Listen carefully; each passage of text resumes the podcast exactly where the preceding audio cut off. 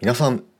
お久しぶりでございます。ジミー金太郎でございます。はいということでねなんとこの収録はですねもう半年ぶりになります。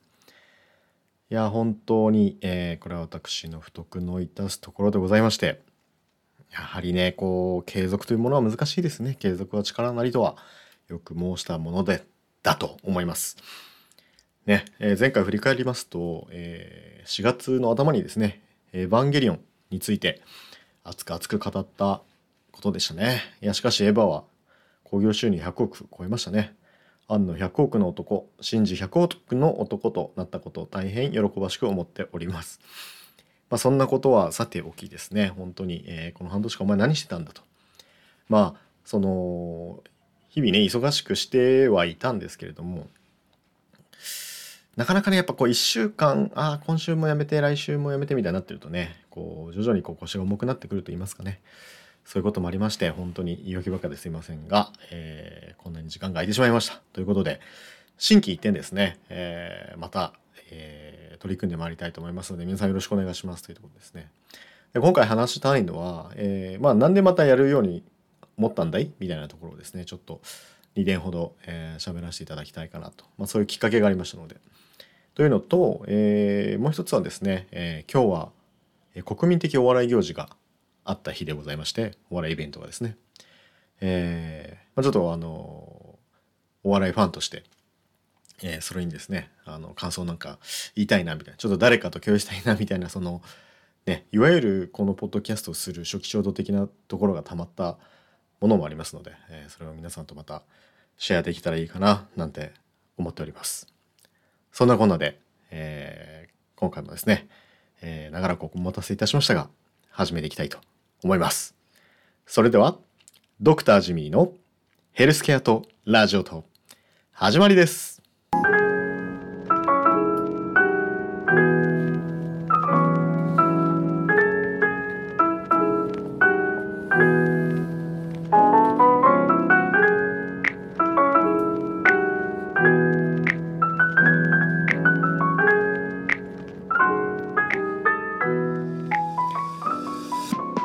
はいということでですね、まあ、とってもおしゃれな感じで始めてみました。これもね新規一点ということで今回こんな感じで軽く BGM を流しながら喋っていきたいかななんて思っているんですがまあこうしようと思ったきっかけもまたあるんですけど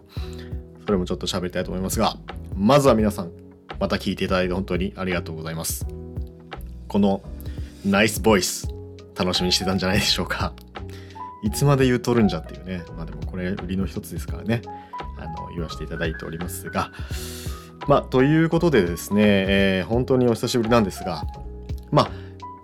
あのー、もしかしたらですね初めて聞いてくださっている方もいらっしゃるかもしれないので、えー、この番組について軽く説明させていただきますと、え、この番組はですね現役の整形外科医ですね。あの骨とか関節とか、まあ、筋肉とかをですね専門にする、え、医師である私が、えーまあ、医療情報を皆さんにこう音声で分かりやすくお伝えするという側面が一つと、えー、あとは結構音声コンテンツをですね愛しておりますので、えー、特にまあよく聞くラジオ番組は、えー、アトロク、えー、TBS ラジオですねアフターシックスジャンクションといって、えー、パーソナリティはライムスターの歌丸さんがやってらっしゃる月曜日から金曜日までの帯番組。えー、この感想なんかをですねよく喋、えー、ったりしています。またその他えー、音声コンテンツであったりまあその時々思うことであったりとかを喋、えー、ったりする。そんな時もあります。ということですね。そもそもなぜこの番組始めたかというとえー、そうですね。もともとそのまあアトロクっていうラジオ番組すごく好きでもっと言えばその前身も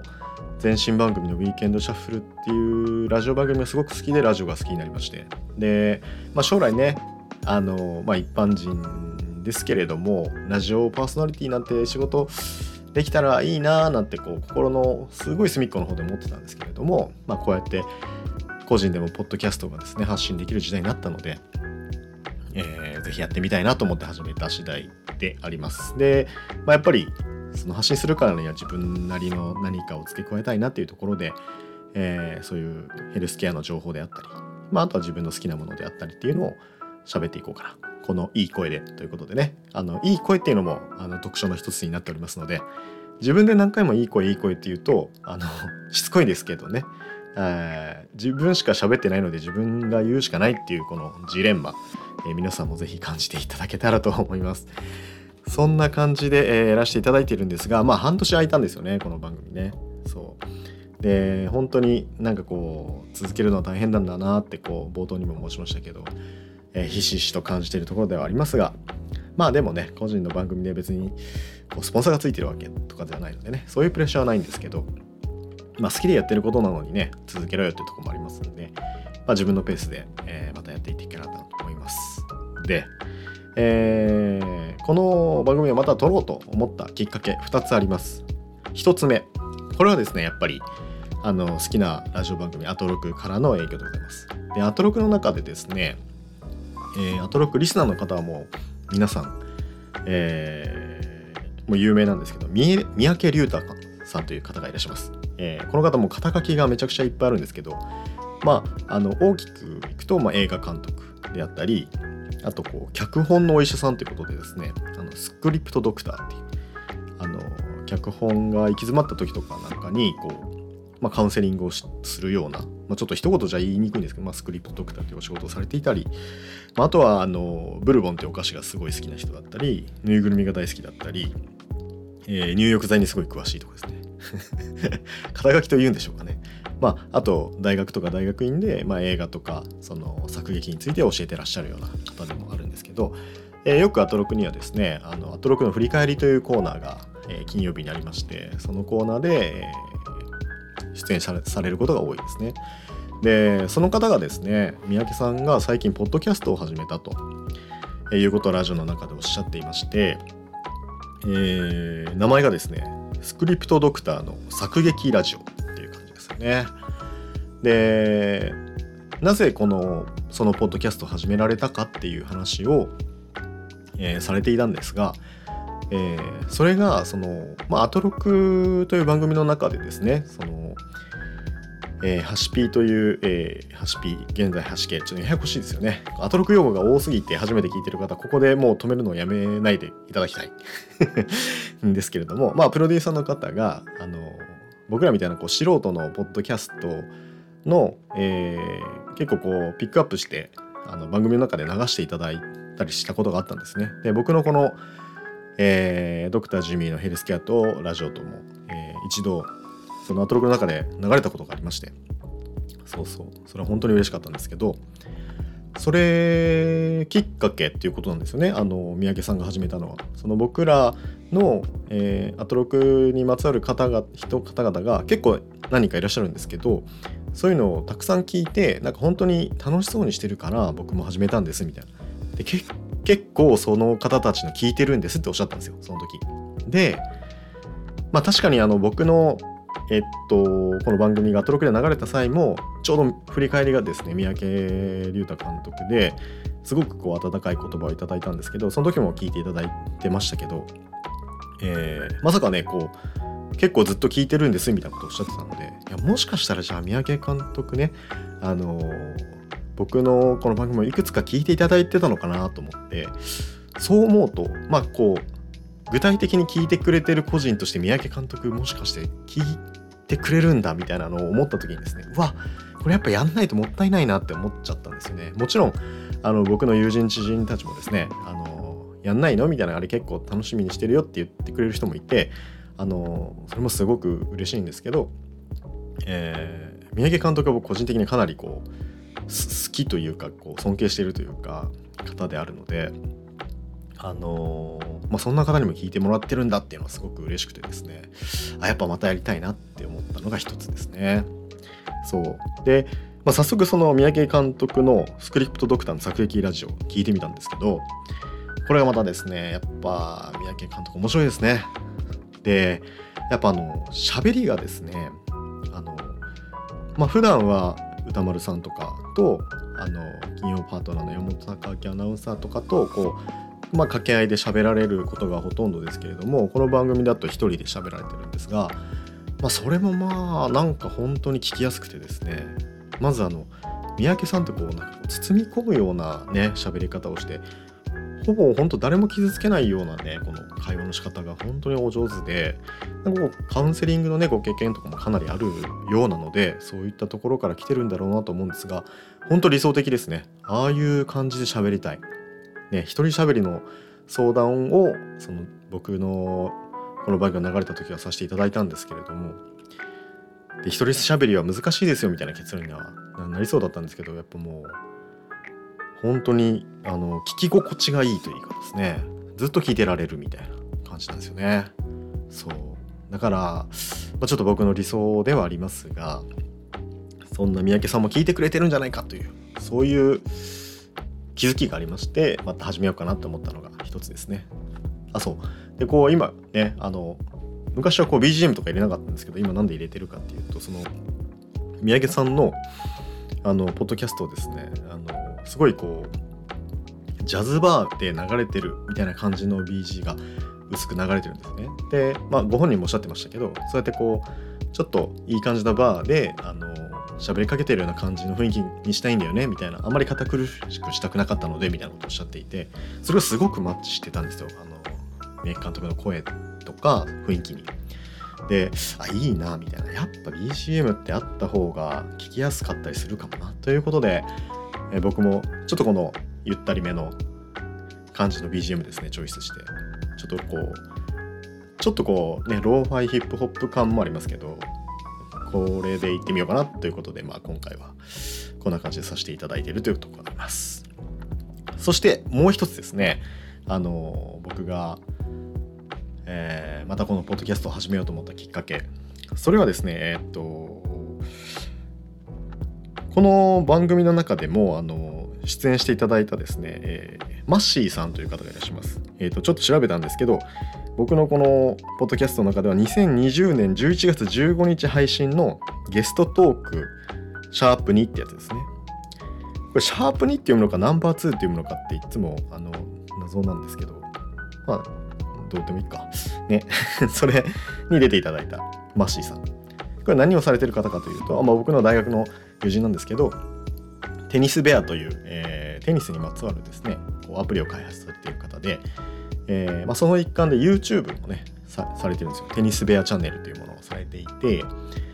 で、まあ、その YouTube もテニスにまつわる情報をこう発信するようなものになるんですが、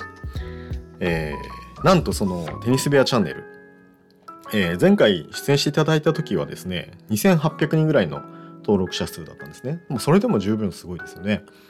なんですけどなんと今回1万人を超えたということでですね。いや本当におめでとうございます。1万人超える人ってなかなかいないですよね。まあ本当もうその有名どころで行けばね何十万何百万っていると思うんですけど。いやすごいなと思って。で、えー、かつですね、えー私がそのテニス部屋チャンネルにちょっと出演したんですね。あのテニスにまつわるその怪我みたいなところで、えー、実はあの今回で2回目の出演になるんですが、え1回目はもうベタにテニス肘について解説しまして。で今回はテニスでこう痛める手首の話を少しさせていただいたんですね。でそれが、えっと、10月の1日に、えー、アップロードされたということで連絡いただきまして。でそこにあの概要欄に僕のそのこのポッドキャストのリンクも貼っとくよって言っていただいたんですけどあそうかと思って。最近更新してないからなーなんて思いながらもまあでもこれきっかけでまた知ってもらえるかもしれないなみたいな。やっぱ1万人登録者がいるやつですからね。結構あの概要欄のリンクとかねこう動線スムーズかななんて思って、まあ、そういうちょっと打算的なところもあったんですけどあの撮ってみようかなと思いました。でそうですねそのテニスベアテニスベアチャンネルにあの載っている YouTube のリンクもあの概要欄貼っとこうと思いますのでもしご興味ある方はですね、えー、動く私が 見えますので一応やっぱりあのちょっと全部顔出すのは嫌だったのであのマスクしてますけどねはいあのもしご興味がある方は見ていただければと思います。ありがとうございます。ということで、えー、まあ、テニス部屋チャンネルはですね、本当あの、マジャラさんのキャラもちゃんと出てるんですよね。なんで、非常に見てても面白いチャンネルですので、皆さんも、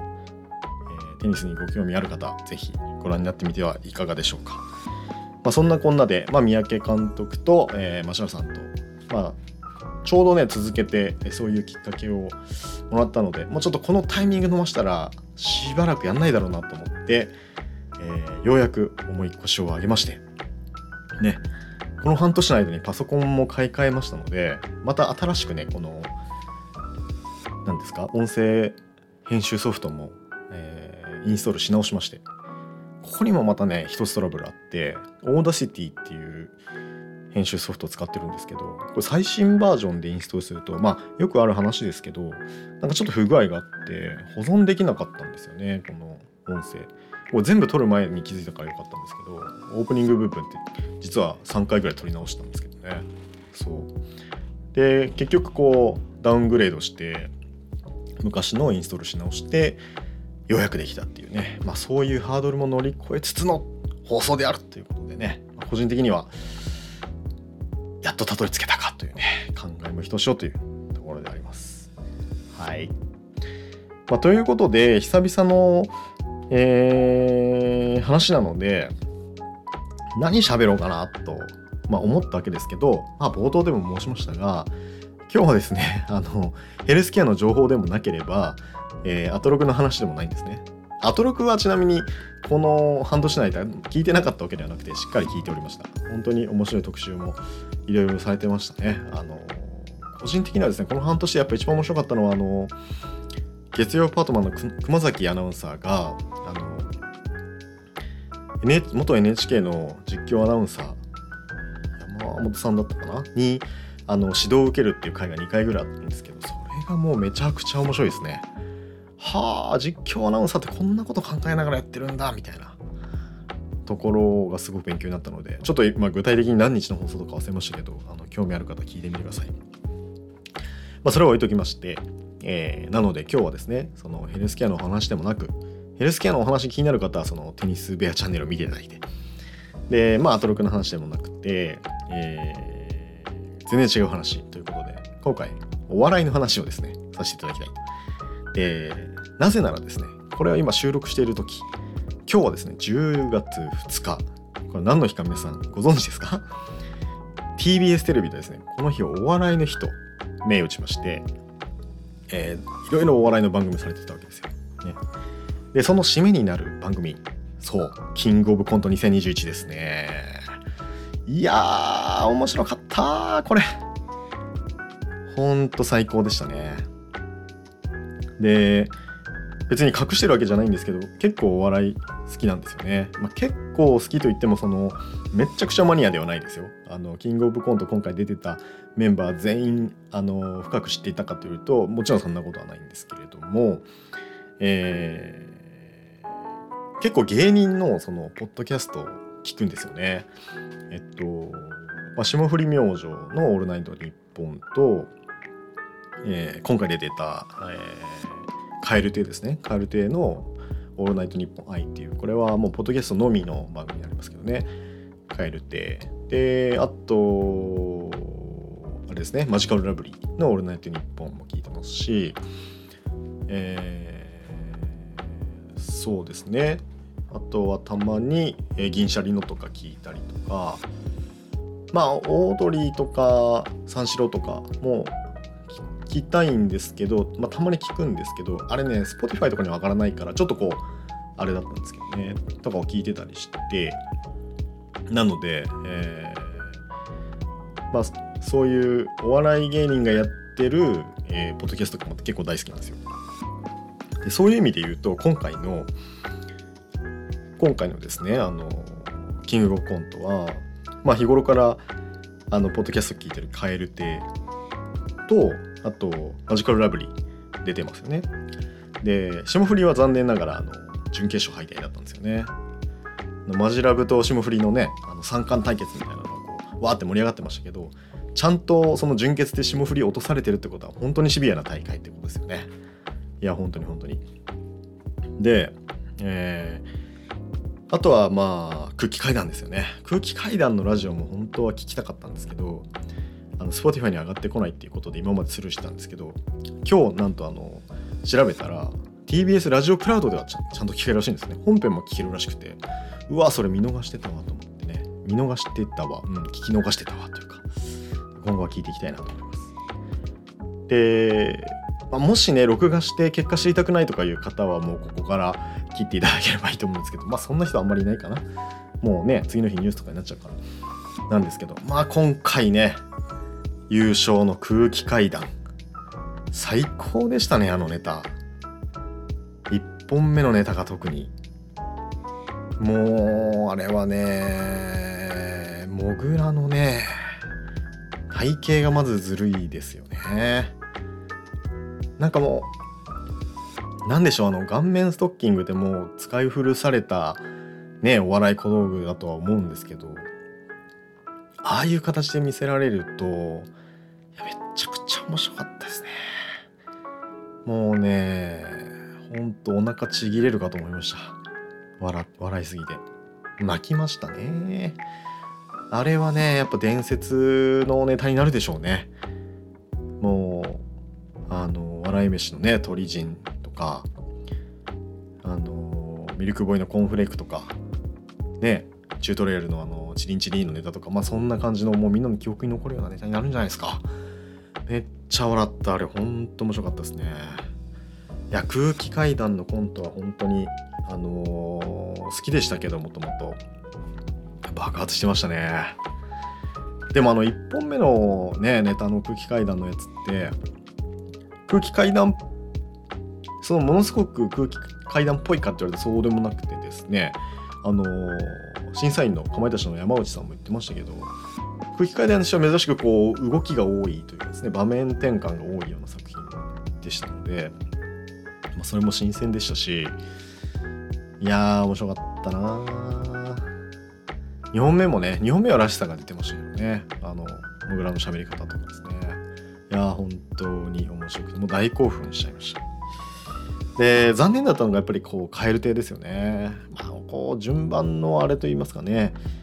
ぱ1番目なんでね審査員の方ももうこう素直に言ってましたけどちょっと1番目なんであんまり高くつけないようにしましたみたいなことでね。いやあれは中野の中野くんのね中野くんというか中野さんのいいとこめっちゃ出てましたね。いやおもろい。中野さんってあの漫画家のアシスタントとかもしてたことがあってすごい絵も上手だったりするんですよね。そう。でラジオの中でもめっちゃおもろいんですよ。なんかねコーナーがあって「雷鳴の轟く丘に」みたいな。コーナーがあってあのなんかわかんない。中2ぐらいの時にそういうあの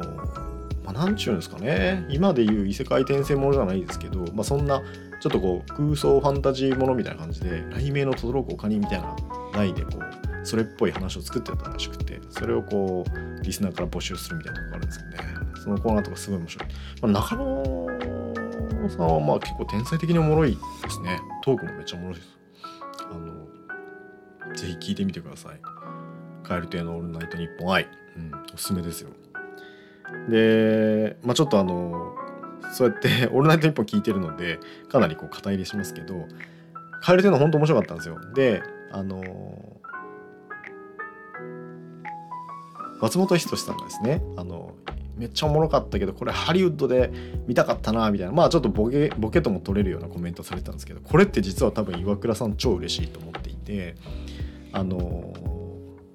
岩倉さんが作るあのコントの目標としてはこう映画みたいなコントを作りたいっていうふうにねよく言ってるんですよ。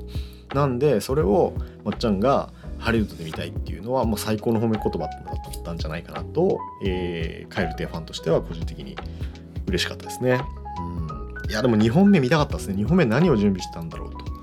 本当思っちゃいますけれども。うん。ねマッチングアプリに来たネタとかですかね。いやどうでしょう。カエル亭おもろって思ったのはあのこれもあのポッドキャストでそれこそあの今回審査員にもなってたロバートの秋山がやっててていろんな芸人が出てくるポッドキャスト番組があったんですよ。あの秋山第二ビルジングみたいなやつ。あの秋山が管理人秋山と馬場が管理人で、えー、そこに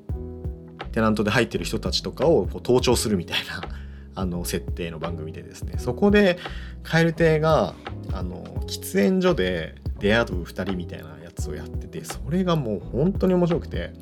声だけなんですけどね。まああの内容的にはえっ、と結構中野さんがぶっ飛んだ発言をして岩倉さんが結構はははってこう おもろい笑い方するみたいな。それでこっちも笑っちゃうみたいなね。笑いツッコミみたいなやつをするんですけど。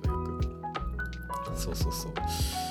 それで、まあ、ハマったんですよね。だからまあラジオとかポッドキャストで面白さに気づいてラジオ聞いてさらに今日のねキングオブコントで一気帰るてと思ったんですけどね。いやーでもねもう蛙亭の実力はもうみんな分かってると思うんでね。いやーよかった。そしてほんと空気階段はねおめでとうっていう感じですね。あのー、ラジオ聞いていきたいと思います。空気階段の踊り場。ね。もう今後は。リスナーとしてやっていきたいですね。あとはやっぱ日本の社長のネタもおもろかったですけどね。あのバッティングセンターの。あの打球が当たるこうね、ま、パントマイムというか。うんもうあれですもうめっちゃおもろかったですね。男性ブランコって僕あんまり見たことなかったですけどあの1本目のネタはかなり面白かったです。うん。というかやっぱこう、まあ、コントってこう幅広くできるんでしょうけど設定のこう切り口を変えてまたこうやってきてっていう感じ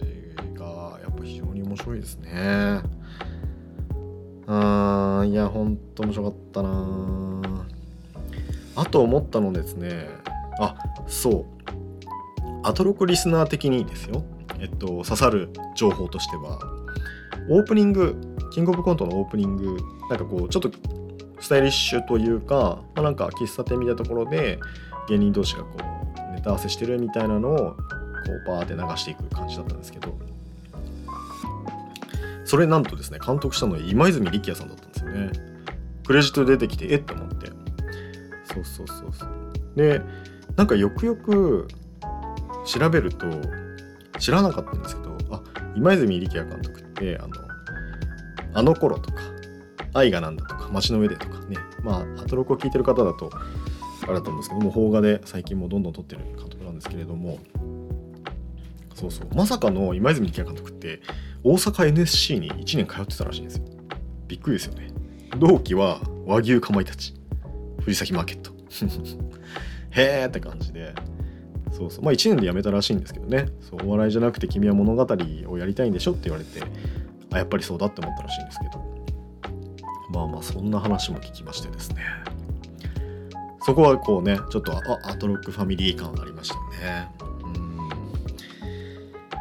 ん。ということですよね。いやちょっとねもう本当自分の中ですごいホットだったのでこのキングオブコントに関して。うん。とにかく今回の大会はレベルが高かったと。まあもうみんな言ってると思うんですけど。思いましたね。いやで審査員変わってまた良かったんじゃないですか？なんかね。あのー、みんなコメントとかも。で何様なんていう感じなんですけど、まあ、一応お笑いファンとしてですね。すごい良かったなと思います。でそうね。なんかこうお笑いのポッドキャストとかよく芸人のね芸人さんのポッドキャスト聞いてたら芸人ってかっこいいですよね。なんかね。憧れちゃうな。いや芸人になる人生は僕の中ではなかったですけど今後もねさすがにここから方向転換して芸人に行くことはないとは思うんですけどうーんいや素敵な職業だなとは思いますけどね。本当に。面白い。お前そんなに芸人のポッドキャスト聞いとる暇があったら自分のトレやみたいなね話になるかもしれないですけど。あのね移動中とかに気分転換に聞いているというところで、えー、勘弁していただきたいなと 思ったりしますが。はいということで、えー、まあこんな感じでね復帰1回目はまあ30分以内ぐらいに収めたいのでこれくらいにしておきたいなと思います。いやーということで久々にね一人でこうやってバーワーワーワー喋ってみましたけどまあやっぱ楽しいっちゃ楽しいですね。うん。何でしょう。僕この喋りスタイルとしてはこう喋ろうと思っていることを箇条書きにしてあとはもうもうなんかこう身を任せて喋ってるだけなんですけれどもなんか自分の頭の中もね喋りながら整理されているという感じもあったりして非常に楽しかったです。ということで、えー、またね、えー、次回からはこうヘルスケア情報を入れる回だったり、まあ、アトロクの話をする回だったり、えー、やっていきたいなと思ってますので、えー、今後ともですね皆さん、えー、ご引きのほどよろしくお願いいたします。そして今日は空気階段のお二人、本当におめでとうございました。ラジオ聞きます。ということで、皆さん、じゃあ次またお会いする時までお元気で、バイバーイ